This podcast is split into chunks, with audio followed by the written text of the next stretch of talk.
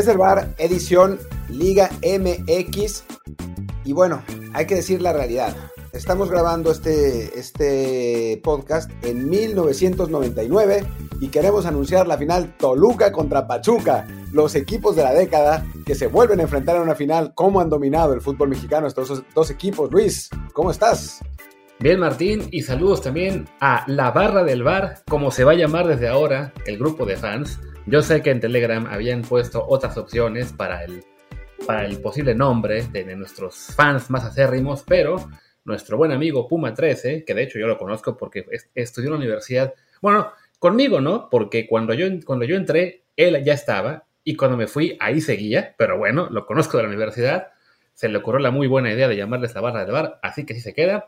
Y sí, esto es como un regreso al pasado con Pachuca, Toluca, aunque si bien, más bien creo yo recordar que nunca tocó que se fuera en una final, o sea, se alternaban, era campeón el Pachuca en el invierno, Toluca en el verano, Pachuca en el invierno, Toluca en el verano, pero nunca coincidieron en una.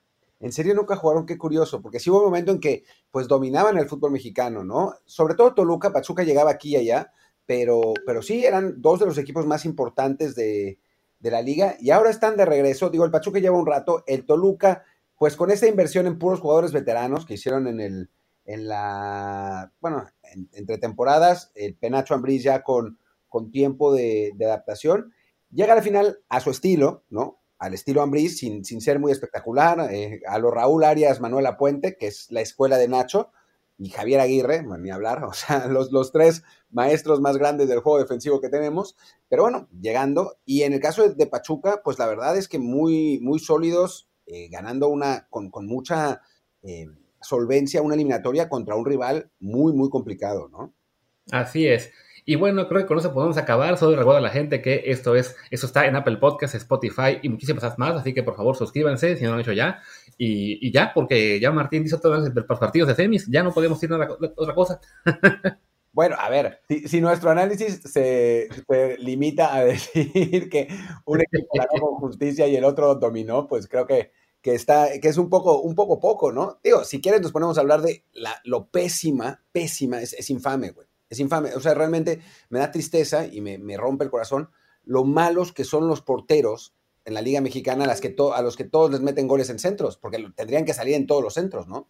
Y sí, es, es, algo que realmente es, un, es una plaga que está cundiendo en el fútbol mexicano. Nadie cubre bien los centros, nadie recorre bien su área, pero bueno, ya podemos este, ir con más detalle de eso, eh, gol por gol, digamos. Eh, si te parece, ahora sí, ya en serio, hagamos un, un pequeño resumen. Bueno, enfoquémonos en el primer partido, la primera semi, que es además la que no estaba resuelta en la, para la vuelta, que es la América contra, contra Toluca. Llegaba Toluca con la ventaja de 2 a 1 no voy a decir nombres, pero alguien en este podcast que no soy yo decía, ah, esto lo va a ganar fácil el América, y que creen que no pasó. Luis, me conoces desde hace 2003. Es tristísimo decir esto, pero me conoces desde hace 19 años y no estás consciente de la maldición. Estoy consciente, pero creo que solo funciona cuando lo haces no adrede, así que sospecho que no lo estaba haciendo adrede. No lo hice adrede, no, por supuesto. Lo dije, lo dije en serio. Pero sí debo reconocer que parte en mí eh, pensaba, puta, ojalá, ojalá. Y pues pasó. Pasó y el Toluca se lleva el empate a uno. Eh, con un, partido en el que, bueno, sí, eh, jugaron un poco como contra Santos Laguna, más defensivos, más cuidando evidentemente el marcador. Les estaba funcionando muy bien porque marcan el 1-0 ah, por conducto de de Torres Nilo, uno de sus muchos veteranos, a servicio de Navarro, otro, muy, otros muchos veteranos, al 29, y con eso, pues sí, parecía que ya se enfilaban a, escaparse, como le había dicho a Santos Laguna, pero eh, se les volvió a complicar rápido porque Sendejas empató el, el partido de vuelta muy pronto, a los 5 minutos, y bueno, el América se lanzó con todo. Sí, se lanzó con todo, digo, como, como era de esperarse, la verdad, eh, generando opción tras opción y a final de cuentas empata el partido con ese gol de, de ya no me acuerdo, ah, de Sendejas de cabeza, ¿no? Que mucho, creo que hasta tú, responsabilizaban a, a Tiago Golpi, pero la verdad es que es una jugada muy complicada porque es un centro que rebota y agarra a Tiago adelante, donde tendría que haber ido para cortar el centro, el, centro original. Y pues es realmente muy difícil recorrer con la pelota que te está cayendo eh, después, de, después de ese cambio de dirección. Yo, sinceramente, y lo hablé con Félix Fernández, porque ya había, ya no me acuerdo quién me decía en, internet, ya que golpe es malísimo, ¿cómo puede ser que haya fallado así? Y lo interactuaba con Félix Fernández y Félix también decía, es que no puede ser un error. O sea, no, es ni siquiera que, el tipo haya medido mal o haya calculado mal. O sea, por ahí decían, es que está eh, capturando gallinas, no sé, o los cazando mariposas, ya no me acuerdo. Pero ¿cómo haces como portero para quitarle la vista al balón en una jugada así? A mí me parece que no, que no hay error de Volpi, pero bueno, pues ahí, ahí el América empataba. A eso voy a decir dos cosas. Uno, alguien en este podcast tiene que apagar su WhatsApp en este momento o volverá locos a todos los oyentes. y dos, yo no le eché la culpa a Thiago Volpi.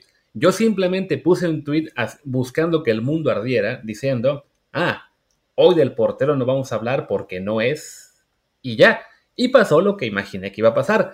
Se ardieron de inmediato los adoradores de Martinoli y básicamente hicieron lo que acusan a los de Televisa de hacer, ¿no? Salieron a defender a su ídolo cuando mi tweet ni hacía referencia a Martinoli, ni, ni usaba el clip de Martinoli porque puse el de TUDN, yo ni lo estaba viendo por Azteca, pero sí me dieron ganas de, eh, de, ver un poquito de polémica en las redes.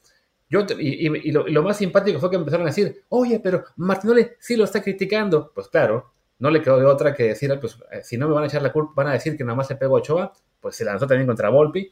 Coincido yo en que el gol no se le puede achacar al portero brasileño, aunque sí siento que pudo recorrer mejor su área en ese centro, si bien como señalas, el rebote en el defensa, pues sí lo destanteó un poco y no era fácil llegar a tapar el, remate de Cendejas. No, bueno, y después Martinoli, no sé si a mí, a Ramón o a los dos, nos echó una indirecta en, su, narración, diciendo, no, y ahora dicen que los que, protestan por, las salidas están desactualizados, que ahora es otra cosa. Pues sí, querido Cristian, estás desactualizado. Esa es la realidad, aunque no te guste. Eh, y Sage también, porque Sage también lo dijo. O sea, y yo también lo estaba hasta la semana pasada que la, los datos me dijeron otra cosa. O sea, yo tampoco sabía que, que, mm, que ahora se salía mucho menos. Pero bueno, pues los datos están ahí y tiene lógica, porque además lo que, lo que hablamos con Ramón en su momento y lo que he hablado con otra gente es que como los balones son mucho más ligeros y los centradores ya buscan posiciones de centro, posiciones donde van los centros eh, donde no puedan llegar los porteros, pues ya se convierte en una mejor opción no salir.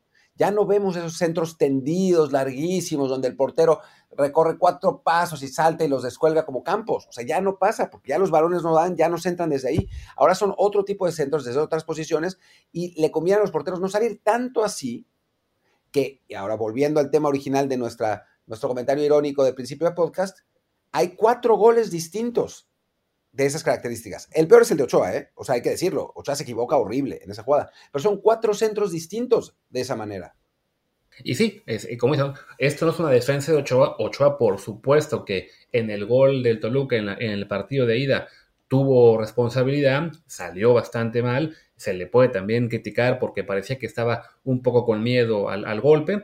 Eso no quita que también se pueda hacer un análisis y, aprender de la, de la, jugada y aprender de los otros que te ponen enfrente. Ah, bueno, no es algo tan, tan fuera de lo común, ¿no? O sea, ya no, no es simplemente decir, ah, como Ochoa no sale, es una coladera, es un inflado y vamos a quedarnos con eso todo el tiempo. Es, a ver, sí, tiene esa deficiencia, también se le puede señalar, pero en el fútbol actual es una deficiencia no tan grave, en, digamos, en, en general, en el conjunto de sus actuaciones, porque ya no es algo tan necesario en el juego de los porteros. Claro, en el caso del gol que le metieron en la ida, pues sí le acabó afectando. Este, y, vaya, pues terminó siendo un poco decisivo porque el América no pudo remontar en esta vuelta. Digo, el gol de Sendejas hacía parecer que, que el América iba a lograr ese, ese segundo que le serviera para empatar el global y avanzar. Se lanza con todo. El problema es que, pues como que Altán Ortiz le ganó la desesperación, mandó cambios un poco a, pues al ahí se va, vamos a mandar delanteros, vamos a enviar eh, balones al área y a ver qué pasa. Saca a Cendejas, que es algo que nadie entendió por qué lo hizo.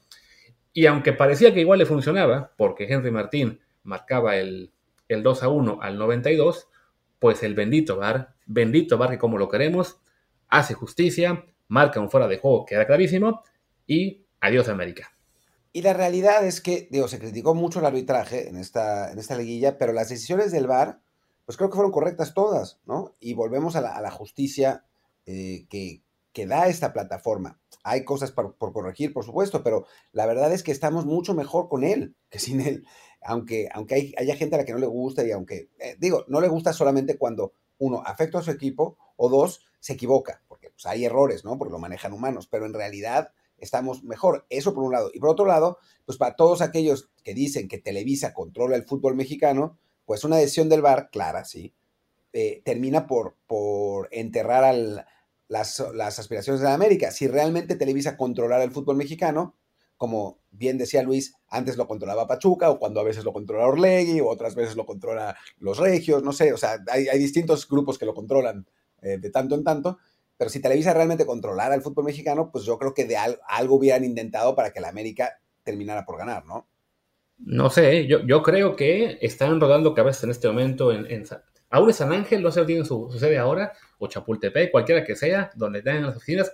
Para mí que el director de cámaras hoy está pagando con sangre el no haber dicho al camarógrafo, no, no, toma otra cosa, haz la Kiss Cam, manda tu cámara al público, o, luego, chin, olvidé quitarse toma el bar, como acusaba nuestro eh, querido David Firestone, diciendo que se la pasó toda la semana, que ya viendo cómo se la pasó toda la semana, creo que era más simplemente, pues porque quería engagement y la próxima semana va a ser otra cosa, pero bueno, se, se aventó incluso la puntada de, de insistir con que, ah, sí, Televisa controla las cámaras y le dice a los directores de cámaras que no pasen las tomas al bar y por más que le explicaban esto no funciona así. Ah, no, no, ustedes están seguros de que eh, la corrupción ahí existe. Pues bueno, el director de cámaras, que no tiene nada que ver ahí, no hizo nada al respecto, le llegan al bar todas las tomas. En este caso, era un fuera de juego claro, más allá de que fuera solo un paso, pero bueno, sabemos que el fuera de lugar se, se cobra así sea por un centímetro, y listo, se, quita el gol, chao América. Y sí, eso de que, ah, pero es que Televisa controla. A ver, no es que aquí queramos defender a Televisa.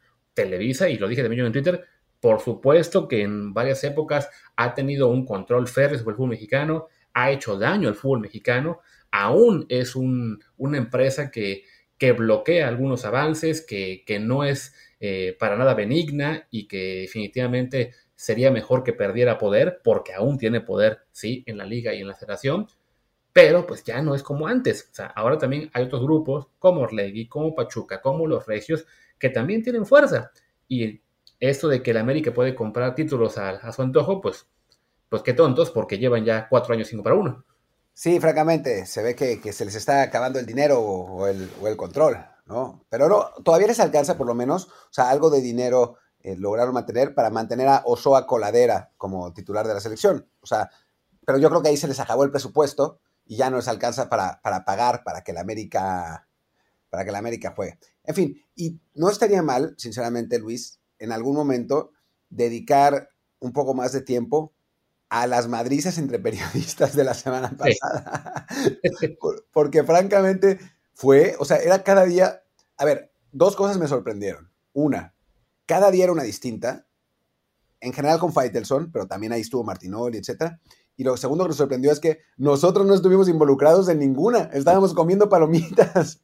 Sí, no, no, al final ya un poco eh, entramos tangencialmente, pero no nos tocó ningún, ningún cuerpo a cuerpo. todavía queda ahí este, algún resquicio por el cual se pueden colar algunos con, con lo que pasó en este partido o en el de Monterrey, pero sí, este, ha sido una semana particularmente eh, beligerante en, en, el, en el Twitter este, mexicano de deportes. Ya para ir cerrando el tema del América, pues había mucha gente que ya estaba pidiendo, ah, que se vaya Altano Ortiz, que se vaya Valdés, que se vaya, no me acuerdo quién más, quieren sacar a medio plantel porque se cae en el momento grande, oye, pues mejor que tiren al, tesorero, que es el que no paga al árbitro, pero creo que más allá del evidente, pues sí, dolor y fracaso, si le quieren decir así, al tema de que América ha eliminado, pues es un buen torneo en, la fase regular y si algo nos ha enseñado eh, la Liga MX en los últimos años, es que la continuidad vale la pena. O sea, tener un grupo que tiene este nivel, que te da un muy buen desempeño en temporada regular, que llega a unas semifinales, que es, un favorito, si lo mantienes y lo refuerzas con uno o dos puestos, tarde o temprano va a dar resultados más grandes. No hay por qué decir así, ah, que se vaya el Tano, que se vayan cinco jugadores, vamos a cambiar medio plantel, pues eso lo que simplemente sería empezar desde cero cuando tienes ya realmente un proyecto que está muy cerca título. Sí, no tiene sentido, pero es un poco la inmediatez, ¿no? Que hemos encontrado, en parte por los torneos cortos, y esa es la realidad, y en parte por las redes sociales, ¿no? O sea, ya queremos que todo sea inmediato y, que pasen cosas y que y, casi, casi por clics, ¿no? O sea, no, no tanto por clics, porque no, no, no es por eso, o sea, los aficionados de América están realmente ofendidos, sino como por gratificación instantánea, ¿no? O sea, nos hemos acostumbrado a escribir algo y que tenga reacciones, hacer algo y que tenga reacciones inmediatas, y entonces, pues pasa que no, o sea, si algo nos parece que está mal, queremos que cambie ya. ¿Y cuál es la manera que, de la que, para que cambie ya? Pues eso, en este caso, con el técnico, que lo echen, que echen al Tan Ortiz, que se vayan todos, que no quede uno solo, cuando este equipo de América tuvo 13 victorias consecutivas. O sea, no es, lo estábamos, o sea, yo hice un artículo, quizá exagerado, pero basado en lo que me decían aficionados en América, viendo si esta América tenía credenciales para entrar entre los mejores Américas de la historia. O sea, y pasamos de eso a que se vayan todos, pues es, es un poco absurdo, francamente. Sí, aunque coinciden que el artículo sí era un poco prematuro y exagerado porque, no, o sea, para hablar ya de los juegos de la historia había que esperar lo menos a que llegara a la final, cosa que pues, afortunadamente no hizo. No hay temas, no hay selección, está, todo parado. Algo había que hacer, eso por un lado, y esa es la parte que confieso, y la otra, que digo, sí tiene un poco más de asterisco, que es, es que dos de los mejores Américas de la historia no llegaron o sea, el de Ben Hacker, que quedó fuera también en semifinales. Y, porque lo corren. Porque lo corren, sí. O sea, había razones, ¿no? Obviamente. Sí. Y el de 82-83, que ese sí era un América absolutamente arrollador y que pierden esa semifinal famosa con Chivas, donde se arma una madriza brutal y suspenden a todos los jugadores y al final por eso Chivas pierde la final con Puebla. Uno de los dos títulos del Puebla que en, la, en la capital poblana prefieren que nadie se acuerde de esa, semi, ¿no? Ellos ganaron la, final y es lo que cuenta. Y bueno, ya que hablamos de esta semi, eh, no, no dijimos mucho de Toluca, no se preocupen, al final del programa ya nos enfocamos más en lo que será la final como tal. Ahora pasemos a otra semifinal, Monterrey-Pachuca. Ya estaba básicamente decidida eh, desde la ida con el 5-2 que consiguen los Tuzos, sobre todo con ese, ese cierre en el cual el penal fallado por Funes Mori cambia lo que pudo ser un 3-3 a un 5-2 muy pronto. Y bueno, este domingo Monterrey se fue con todo, también un poco al, aventón, a, mandar delanteros, a, buscar este, simplemente acercar el balón al área sin mucha, pues, sin mucha idea. Y Pachuca simplemente aguanta, aguanta, aguanta, y al final, con un penal que además era clarísimo, marca el, gol del 1-0, que además lo marca Vilés Hurtado, que tuvo ahí su revancha, y pues avanza con mucha comida a la final. Sí, era de esperarse, aunque también hay que decir la cantidad de ocasiones que falló Monterrey, ¿no? O sea, sobre todo Digo, Funes Mori esta vez no fue tan grave, aunque sí, en el, en el primer partido se comió una de terror que ya era fuera de lugar, y después falló un penal. Y tuvo una. Ajá. No, y, tuvo una ya muy cerca del final, como al 85 más o menos, no me acuerdo bien qué minuto era, ya muy cerca del final, tuvo una para empujarla y se la dejó al portero. Pero sí, ya en ese momento estaba todo definido. Ah, pero eso fue Berterame. El que se dejó al portero no fue, no fue Funes Mori. Lo, fue, fue un centro que Funes Mori rebana o sea, que casi hace strike, le cae a Berterame y Berterame la choca y se la deja así facilísima al portero. Creo que te refieres a esa. Eh, porque sí, es, era... vamos, a, decir que sí, porque a fin de cuentas yo estaba teniendo el americano, entonces un ojo al americano, un ojo al fútbol, puede que esté yo pensando en, la, en, la, jugada incorrecta, ¿vale? Sí, es lo que iba a decir, que en el primer partido si Funes Mori falla ese penal, que lo matan, porque ha fallado varios, pero es un atajadón de Ustari. O sea, esa es una gran atajada en el penal de Berterame, de, perdón, de, Funes Mori. Si hubiera tirado un poco más abajo, un poco más arriba es gol, pero la realidad es que le pega fuerte, colocado y Ustari es un paradón. No, no, no, justifico a Funes Mori, ¿no? Un penal siempre tiene que entrar, pero eso, es una gran atajada. Y en el segundo partido, el que se las come, sin albur, es Berterame, ¿no? O sea, que tiene dos muy claras y se las, se las regala al portero. Y también, digo, varios otros intentos en Monterrey que iban todos a Ustari, y Ustari además haciendo todo lo posible para que el Monterrey anotara, porque se la pasaba escupiendo los, tiros, los rebotaba, pero el Monterrey no podía eh, terminar por, concretar. El, y sí, la verdad es que Monterrey paga caro su, falta de, pues de tino, digamos, porque, por ejemplo, ese penal de Funes Mori hubiera sido el 3-3 en la ida y es otro mundo, ¿no? O sea, si nos encontramos con un 3-3. Pero creo que Pachuca, por funcionamiento, no solo en estas semifinales, sino por este torneo y por el pasado también, creo que merecía eh, llegar a la final, ¿no? Es, un equipo muy intenso, con buenos jugadores, Almada apostado por jugadores mexicanos, lo que da gusto, em, digo, algunos extranjeros también, pero, pero tiene una base sólida de mexicanos. creo que, la realidad es que este Pachuca, este proyecto ya merecía una, una final y para mí es favorito para, para ganar a Toluca, aunque de eso si quieres hablamos un poquito más adelante. Bueno, eso de que ya merecía, recuerda que jugaron también la pasada y la perdieron. Por eso digo que ya merecía ser campeón. Perdón, es que esto es, demasiado temprano. Y, o sea, estamos otra vez grabando en la madrugada de, de, México. Y en sí, no, horas, sino para mí son las tres y media, para Martín las diez y media. Son las, son las peores horas para desde el bar, pero bueno, nos toca estar así las siguientes dos semanas hasta que yo vuelva a, a Barcelona. Y sí, entiendo lo que Martín decía, ¿no? O sea, que es este pues eso, un, paso más al proyecto de Almada con el Pachuca, que ya el año pasado, el torneo pasado, fueron líderes, pensábamos que eran ante el el favorito y se, cayeron, pues ahora van a llegar otra vez como favoritos, otra vez van a cerrar la, final en casa, este, aunque sí, ahora sí es un duelo de, contra un rival muy distinto al que, van a, que van a estar ahora que lo que fue.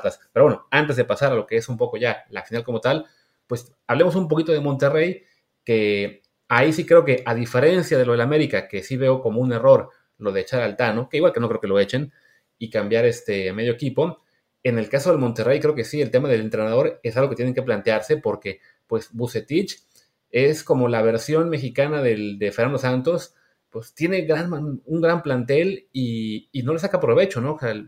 llegan al, segundo lugar general, tienen un buen desempeño en, la, en el torneo regular, y podían haber sido finalistas, a lo mejor si, si Funes Mori mete ese penal, la historia este domingo hizo muy distinta, pero como que Bucetich les pone el freno de mano. Pero pues es que así es Bucetich. O sea, al principio de su carrera no lo era cuando León y, Tecos, pero después con el paso del tiempo, como pasa con muchos, muchas personas y en todo, se fue haciendo más y más conservador, y me refiero conservador realmente, no conservador como hablando de política y menos de política mexicana, sino se vuelve más conservador y, se vuelve más defensivo, ¿no? El problema con este equipo es que, bueno, recordemos que el técnico anterior era el Vasco Aguirre, ¿no? O sea, no es que, no es que Monterrey apueste por Bucetich nomás porque sí, sino porque había hecho una enorme inversión por un entrenador, por el mejor entrenador de la historia del fútbol mexicano, que es el, Vasco Aguirre, y no le funcionó. Ahora Bucetich, pues le funciona a medias. Creo que, o sea, yo estoy de acuerdo en que sí tendría que haber un cambio y quizá por Almada. O sea, pero creo que, que Monterrey tiene que pensar en otro tipo de técnicos, no un técnico que juegue defensivamente, no, no un técnico que, que no esté en consonancia con el, con el tipo y con la ambición que tiene el equipo, sino un, técnico ofensivo, un técnico que, busque fútbol espectacular. Digo, quién sabe si después le, le, funcione, ¿no? Pero, pero por lo pronto sí parece haber una desconexión tanto entre Aguirre como de Bucetich con el plantel que tienen, ¿no? Que sí tiene jugadores buenos en defensa, obviamente, pero es un equipo que está diseñado para, pues, para dominar los partidos y raramente lo hizo. Sí, y también bueno, que Monterrey es un equipo que ha en los últimos años pues apostado sí por, eh, por los grandes nombres, ¿no? O sea, hablamos de que, bueno, Bucetich era su segunda era, ya había estado con el Monterrey eh, lo que fue más o menos el ciclo 2009-2013, después de él estuvo Mohamed un rato, también este, habían ido por Javier Aguirre, evidentemente, o sea, es, un, equipo que, quiere grandes nombres en la dirección técnica. Eh, Diego Alonso, que estuvo, creo que más fue un torneo o, un año, ya también traía un poco de, pues de buen, de, buen, palmarés. El chiste es que, bueno, hace tanta inversión en, jugadores que también quiere acompañarlos de, grandes nombres en dirección técnica. También en su momento tuvo a, Daniel Pasarela y no recuerdo algunos nombres más así de, de técnicos de nombre. Y yo pienso, bueno, pues ¿por qué no mejor que, apuesten a lo mejor por un técnico no de tanta trayectoria, no un tipo cincuentón, sesentón ya con 15, 20 años dirigiendo, sino un técnico joven, sea mexicano o sea extranjero, pero sí que, que, revolucione un poco, ¿no? A lo mejor, digo, lo que fue Santos Laguna, que se encontró Almada y le funcionó, pues que Monterrey explore por ahí, ¿no? Nombres que, que puedan realmente sacar el mayor provecho del, plantel que tiene y no simplemente buscar, ok, ¿quién es el siguiente en la lista de técnicos de la Liga MX eh, o mexicanos eh, con, gran renombre, ¿no? Ya fui por Aguirre, que es el mejor de la historia, no funcionó. Ya fui por Bucetich, que es el más ganador de las últimas dos décadas, ok, no funcionó. Pues ¿quién sigue? ¿A quién pueden fichar ahora? ¿Al Tuca? Sí, a ver, lo intentaron con Diego Alonso, ¿eh? Y le salió pésimo. No entiendo muy bien por qué le salió tan mal, porque lo había hecho bien en Pachuca y lo ha hecho muy bien en Uruguay. O sea, ¿qué habrá pasado en Monterrey? No tengo idea. Lo intentaron, pero sí, francamente, pues ah, sí sería interesante tener a un, a un entrenador, pues que sea un poquito más revolucionario, ¿no? O sea, no como Bucetich, que es, que es lo que es, ¿no? O sea, a final de cuentas, es un tipo que sabe gerenciar muy bien vestidores veteranos, que eso lo tiene Monterrey, está claro. O sea, es el tercer o cuarto equipo más, más veterano del fútbol mexicano. Em, y, además es un, técnico que suele hacer muy buenos ajustes en el terreno de juego, ¿no? O sea, suele leer bien los partidos y hacer bien los cambios.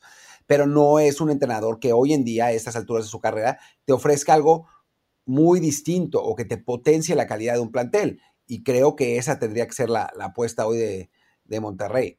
Vamos a ver, vamos a ver qué hacen. Yo creo que es el que le van a dejar otro, otro torneo a Buse. ¿eh? No, no me parece que vaya, que vaya a haber cambios, pero, pero eso, ojalá. Y sí, creo que Monterrey y en muchos otros equipos del fútbol mexicano, incluso el finalista Toluca, habría que pensar en un rejuvenecimiento, ¿no? Porque estamos hablando de que Monterrey tiene un 11 titular con una media de, edad de 29 años, Tigres de 30.2, Toluca 29.4, eh, Pachuca incluso 29.3, pero eso lo tiran para arriba los veteranos como Aviles Hurtado, como, como Ustari. O sea, son, son equipos, eso, muy grandes que sí tendrían que pensar en un poco en una, reconstrucción y Monterrey, pues el, primero, ¿no?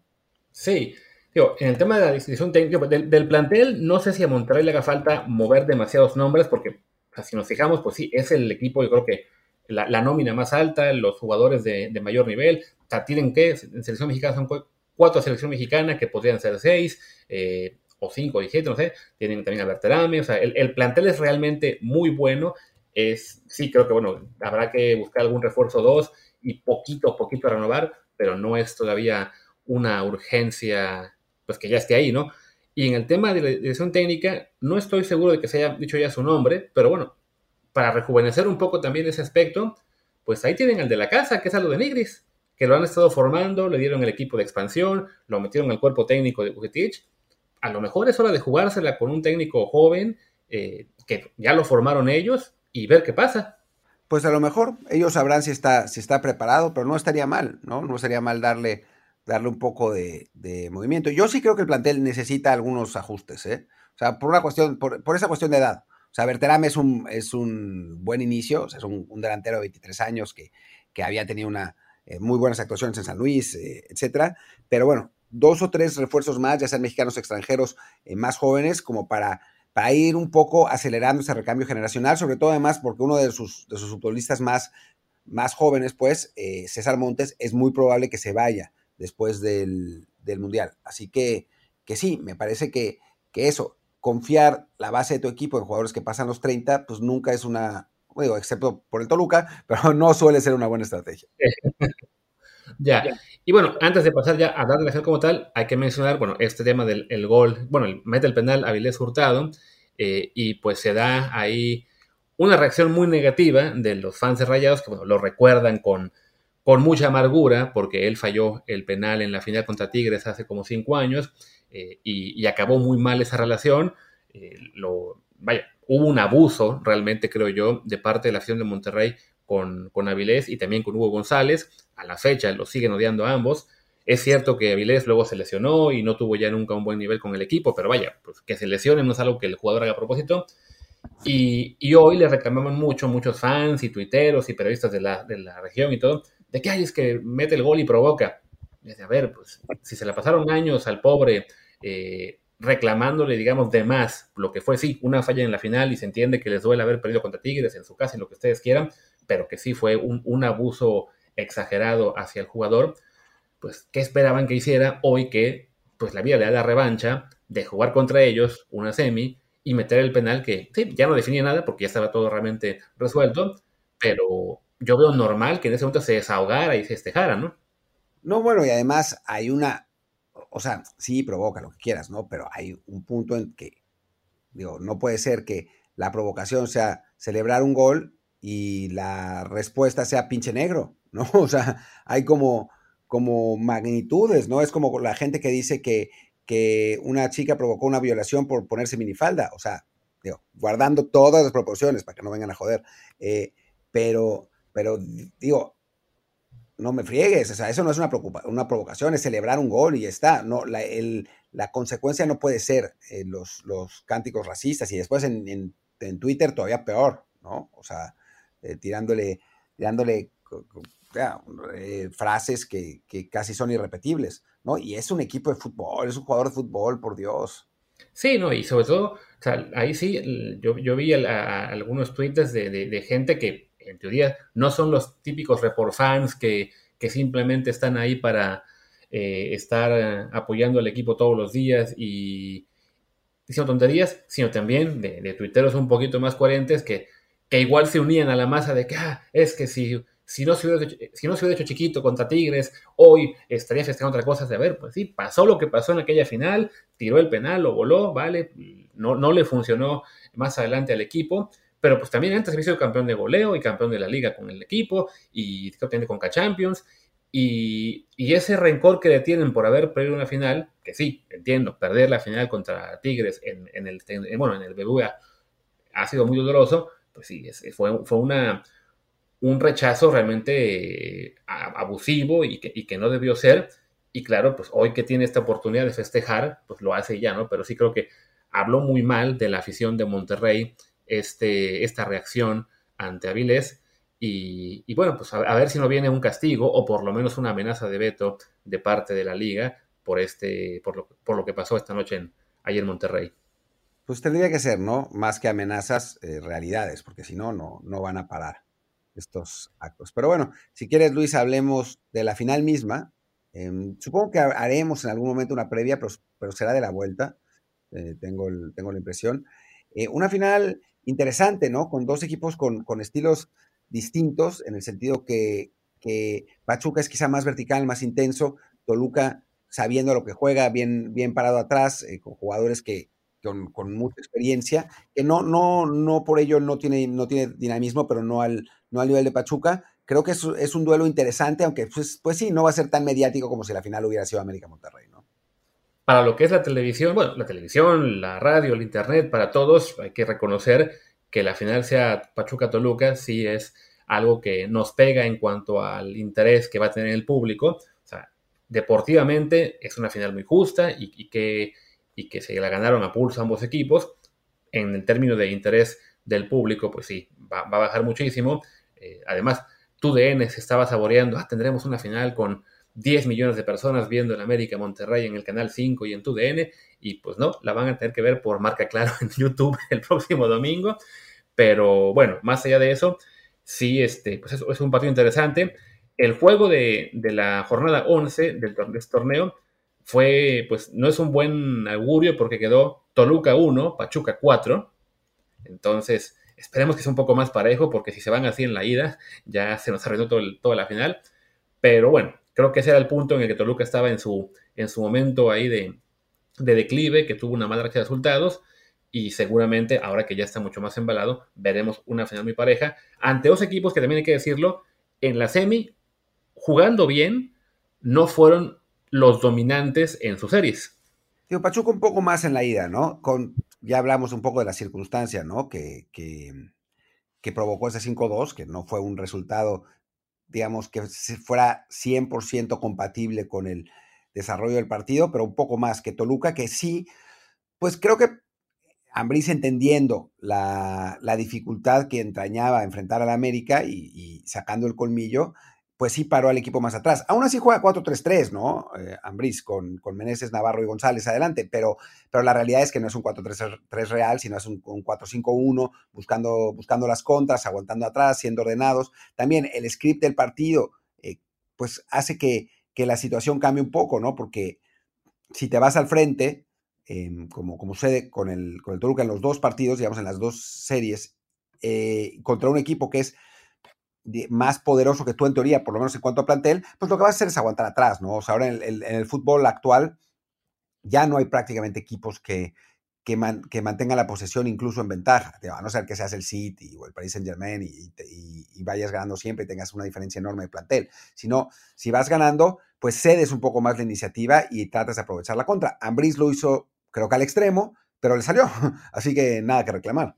Sí, si acaso al Toluca, lo único que le podemos reclamar y bueno, además de la veteranía, es de que es un equipo que tiene una base eh, que depende mucho de extranjeros, ¿no? Estaba yo revisando, bueno, tienen en el 11 inicial que jugó contra el América, quedan apenas cuatro mexicanos y además entraron de cambio otros tres, o sea, jugaron 7 de 14, fueron, este, no miento, ¿cuántos son? Este, 16, 7 mexicanos y 9 extranjeros jugaron por el Toluca en este partido final. En el lado de Pachuca, bueno, fueron 6 mexicanos titulares y 3 más que entraron de cambio. Bueno, son ahí sí un balance de 9 a 7, por lo menos sí, este, además mexicanos, bueno, jóvenes, la mayoría de los de Pachuca, ¿no? Pues por ese lado, pensando también en clave un poco este futuro del fútbol mexicano de la selección, sería bueno que este Pachuca tenga además su premio a lo que ha sido ya pues un, desempeño muy bueno en todo el año, ¿no? Con ese torneo clausura en el que fueron líderes y perdieron la final y ahora, bueno, otro torneo en que acaban en la general como cuartos, pero siempre jugando bastante bien y mereciendo llegar a esta pelea por título. Sí, en, que está jugando Marcel Luis, eh, por lo menos, que creo que es el, digo, Isais es, es, más joven, pero es, digamos, el jugador de ofensiva más joven que tiene entre los dos equipos, ¿no? De, los titulares. Por si si consideramos que Marcel es ofensivo. Es más creativo, aunque está un poco más amarrado aquí en Toluca. Pero, pero en general sí es Pachuca el, equipo con más, em, pues con más eh, jugadores mexicanos jóvenes, aunque, ya lo habíamos dicho, su promedio de edad, los promedios de edad de los dos equipos son bastante parecidos. Lo que pasa es que en Pachuca, pues tener a, a, a Ustari, a, a Vilés, a Romario Ibarra, etcétera, pues sí, sí modifica un poco la situación. Yo creo que en la vuelta a Murillo y a Cabral, eh, yo creo que en la vuelta em, el Pachuca tuvo un poco menos de, promedio. Déjame, déjame checar a ver cuánto, en cuánto terminó eh, Pachuca, porque sí, por viendo los jugadores, sí me parece que, es, que es un promedio más. Debe ser Pachuca el, que tiene más joven, porque hablamos de que de entrada jugó con tres tipos que están registrados con la sub-20, ¿no?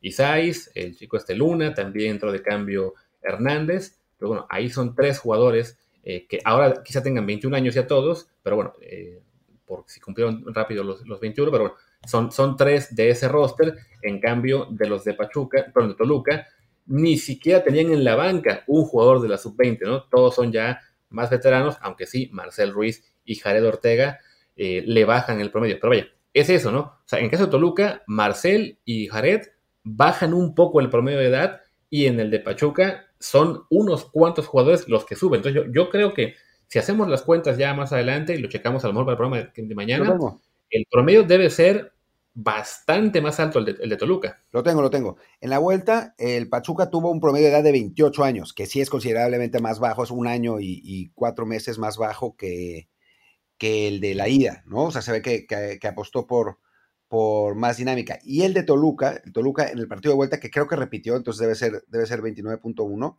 pero te lo digo ahora mismo, Toluca contra América, partido de vuelta, fue de 29 años, o sea, un, un, año más, un año menor. Pero sí, es verdad que quizás por composición del plantel, o sea, el, el, Toluca tiene un equipo más homogéneo, no, no, con jugadores tan veteranos todos, mientras que en Pachuca hay varios que desbalancean, ¿no? Sí, sobre todo el caso de Ustari, ¿no? Que tiene 36 años contra 31 de Volpi, entonces él solito básicamente es, eh, le da el promedio de edad como tres meses extra eh, respecto a Volpi. No, Cabral. Ah, y, Cabral, ¿no? O sea, ellos, dos también sí son los que ahí eh, hacen que este promedio de Pachuca se vea, ¿cómo se dice? Este, más alto. Cabral con 37. Pues sí, los quitas a ellos dos y seguramente se baja a 26 y medio, algo por el estilo. Sí, que sería un gran promedio de edad, ¿no? O sea, es el promedio de, edad ideal para, un equipo. También, digo, no hay que quitarle mérito a estos dos jugadores, ¿no? Que son obviamente líderes en el vestidor y que le dan equilibrio al, equipo. Y bueno, ya, ya para ir cerrando lo que sería el episodio de ahorita, que sí, seguramente haremos, aunque sea uno más de la final, ya sea previo a la ida o el viernes, ya sabiendo cómo quedó ese partido y teniendo todo listo para la vuelta pues destacar que el, buen trabajo de, Nacho Ambriz y de Almada se recompensa con esta llegada a la final y también hay que decir que pues tiene como que la sensación de que se están jugando no solamente esta final, sino más bien también el siguiente trabajo de uno de los dos. Sí y no, o sea, a mí me parecería, digo, no, no, no, no me parece lejano del fútbol mexicano, pero me parece una estupidez. Em, darle el, el, puesto de entrenador de la selección a un técnico que ganó una final de un torneo de seis meses, ¿no? O sea, creo que tendría que ser un estudio más detallado de qué es lo que se, lo que se necesita en este momento de, recambio generacional, de estilo que se le quiere dar a la selección, de, capacidad eh, durante varios años y decidir que el técnico sea Almada, ¿no? Fuera de broma, eh, me parece que sí tendría que ser un análisis más, más, más grande que ese. Pero obviamente lo que sí va a pasar es que si ganan Brice, pues todo el mundo va a decir que, Nacho sea el, técnico, mucho por ser mexicano. Eh, si gana Almada, él va a decir que él quiere ser el técnico. Así que obviamente, por lo menos en el discurso, sí se juegan eso. Sí, porque vaya, Almada, recordemos, ya lleva unos meses en campaña. Y bueno, aquí hablamos de que de los técnicos extranjeros del fútbol mexicano, pues él junto al Arcamón es de los que tienen en este momento mejor este, pues mejores resultados, sobre todo para lo que es el plantel que tiene cada uno. Bueno, para Almada ya sería la tercera final en cuatro torneos. Si la gana, sí tendrá muy buenos argumentos para, su candidatura. En el caso de Nacho, bueno, tiene ya lo que fue haber ganado con el León y bueno, que en general su León fue un equipo muy bueno por dos años y pico. Le fue muy mal en España, pero bueno, regresa a Toluca y de inmediato, este, en unos meses, arma otro equipo con con pasta de campeón, teniendo un plantel en el que realmente pues, muy pocos pensaban que pudiera competir. Entonces, ganar el campeonato para cualquiera de los dos sí será un, impulso fuerte para sus aspiraciones, aunque sí, como dices, esperemos que la federación estudie más que simplemente decir cuál de los dos ganó el campeonato. Y claro, si todavía nos pueden hacer ahí el milagrito de traer a Bielsa, pues con la pena que, que sea campeón me da igual, queremos a Bielsa, o a alguien de, de esa trayectoria, de un reconocimiento importante, más allá de que pues, este mundial con, con Tata Martino o todo ese ciclo no ha sido realmente muy eh, ilusionante. Sí, no, y eso, necesita, creo que la federación necesita vender ilusión, salvo que se haga el milagro en el Mundial, que francamente parece poco probable, eh, se haga el milagro en el Mundial y lleguemos al quinto partido y entonces a todos felices y el Tata Martino, técnico de México por la eternidad, pero, pero si pasa lo que tememos que podría pasar, sí van a necesitar volverle a dar entusiasmo a la, afición, además en un ciclo en el que quién sabe si va a haber torneos internacionales. Así que un técnico como Bielsa creo que, que lo conseguiría, ¿no? Más que Almada, más que, más que Penacho, más que eh, cualquiera de ellos. Pero, pero sí, creo que la decisión tiene que ser un poquito más, más pensada a, ¿quién, ¿quién, ganó la final? Ambris, ganaste el, el, Big Brother y va a ser el técnico de la selección. O sea, me parece que sí tendría que ser un poquito, pues, eh, siendo el fútbol mexicano no sabemos, pero sí un poquito un proceso más pensado. Sí, en el caso de Almada, por lo menos creo que, bueno, tendría el, plus ese de que, bueno, no sería solo la final esta en particular, sino que ha tenido un trabajo ya de dos años completos eh, luciendo en el fútbol mexicano, entonces la final sería como que el remate, pero sí, este, la verdad, con, el historial mexicano de que, ah, ¿quién fue campeón o quién ha estado bien último año? En, que fue Ojitos Mesa, venga, eh, la Volpe, ok. Hugo, perfecto. ¿Quién más pusieron así? Eh, el Piojo Herrera, el Chepo La Torre. O sea, siempre es quién ha sido campeón recientemente, pues le toca a él por estar de moda, ¿no? Entonces sí, esperemos que, haya un trabajo un poquito más concienzudo a la hora de buscar. Pero bueno, yo creo que ya por ahora podemos ir cerrando este episodio. Decíamos, ya hablaremos un poco más de la final a media semana y seguramente en lo que será la, la tarde-noche mexicana de este mismo lunes o la mañana del martes, ya publicaremos lo que será episodio con la, revisión de los mexicanos en Europa, que hasta el momento, bueno, no, no, hubo tanta actividad como otras semanas, pero algo hay por ahí por destacar. Y también tenemos la Champions League y más cosas por, por hablar esta semana.